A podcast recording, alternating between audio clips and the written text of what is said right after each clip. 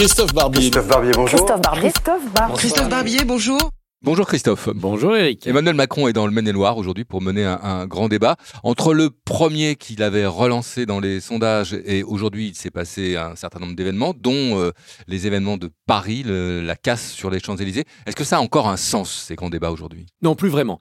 Le seul sens, c'est qu'on n'oublie personne. Il n'était pas passé dans les pays de la Loire, faut qu'il y aille, il lui reste la Corse. Et on ne peut pas vexer une partie de la population en disant bah, vous êtes les derniers, finalement on fait l'impasse.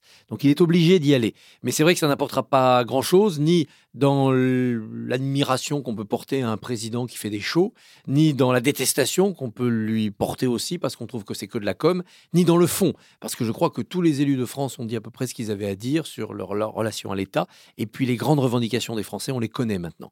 D'ailleurs, le grand débat, officiellement, s'est arrêté, et les ordinateurs sont en train d'essayer de produire un résumé, un condensé de ce qui a été exprimé. Donc on a hâte d'arriver à cette période, sans doute vers la mi-avril, où on aura un diagnostic partagé, voilà ce que les Français ont dit, voilà ce qu'ils veulent, puis des propositions du président de la République. Voilà ce que je reprends, voilà ce que je ne ferai pas parce que c'est contre mes convictions, et dans ce que je vous propose, comment on paye, comment on finance, et comment on décide. Moi, mes ministres, le Parlement ou les Français par référendum. Tout cela, on l'attend avec impatience. Macron joue gros, évidemment, dans cette restitution, mais la France joue gros aussi. Les élus locaux ont, ont, ont dit, euh, ont avancé des revendications.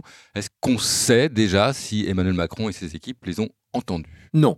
Honnêtement, sur le détail des mesures, c'est-à-dire est-ce qu'on redonne de l'argent aux collectivités locales après des années à serrer le robinet Est-ce qu'on leur redonne des pouvoirs? On n'a pas le détail. Mais on sait que Macron a compris que sa politique jacobine, cette recentralisation du début du quinquennat, était allée au bout de ce qu'elle pouvait faire. Donc, je pense et je souhaite qu'il y aura non seulement un acte 2 du quinquennat, mais un véritable acte 2 de la décentralisation. On a beaucoup décentralisé depuis quelques années, mais il faut remonter à 81 pour avoir l'impression d'une révolution. Macron se veut révolutionnaire, il faut qu'il accomplisse cette révolution de la décentralisation, mais là encore en responsabilisant.